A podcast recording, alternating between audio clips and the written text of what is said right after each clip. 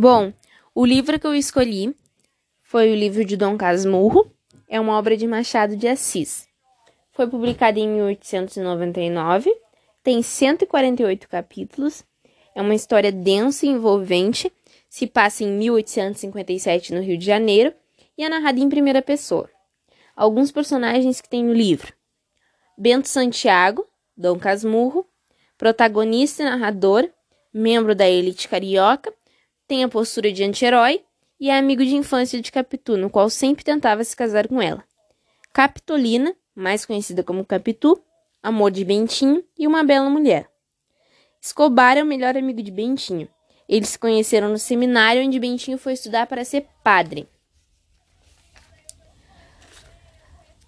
Escobar casa-se com Sancha, melhor amiga de Capitu.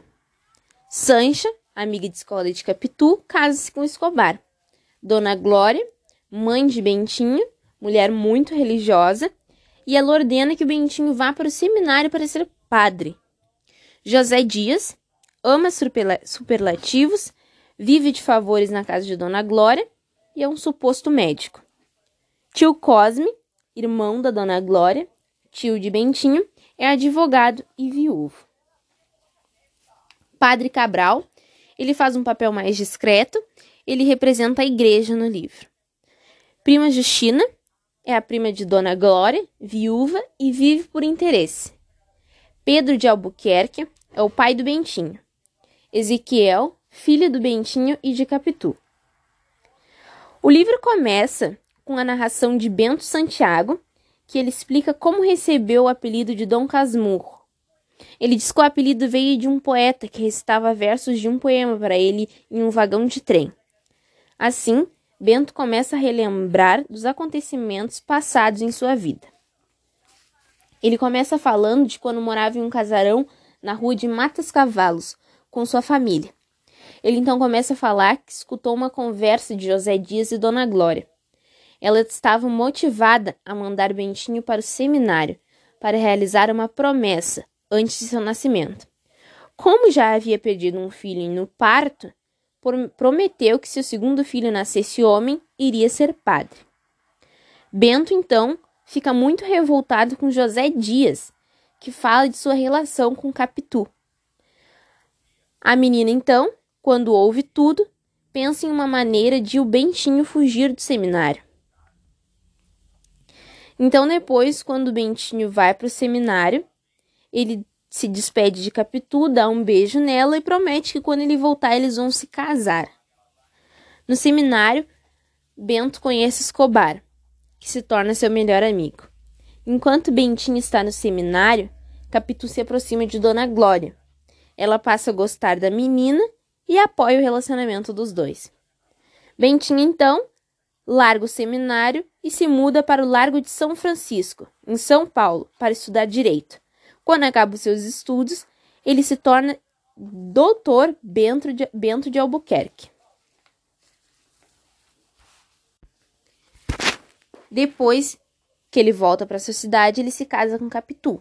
Mas a felicidade do casal começa a decair com a dificuldade de ter um filho. Algo que já não acontece com Escobar, já casado com Sancho tem uma filha chamada Capitolina, em homenagem a Capitu.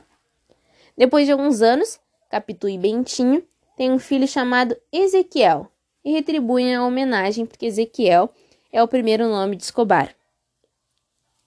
Depois de um tempo, os casais começam a ficar um pouco mais próximos. E com essa proximidade, Bentinho começa a notar uma semelhança de seu filho Ezequiel com a de seu melhor, seu melhor amigo Escobar, que já era falecido porque ele morreu em um afogamento em uma de suas aventuras. Bento cada vez mais nota semelhanças de seu filho e seu falecido amigo. Então, tenta se suicidar com uma xícara de café envenenada, mas isso não acontece. Nesse momento, o filho já grande de Bentinho entra no seu escritório e Bentinho começa a ma tentar matar o garoto. Mas no último momento, Bento desiste e conta toda a verdade, dizendo que o menino não é seu filho. Nesse momento, Capitu escuta tudo isso e lamenta os ciúmes do marido. Então, depois de um tempo, a Capitu e o Bentinho eles decidem se separar.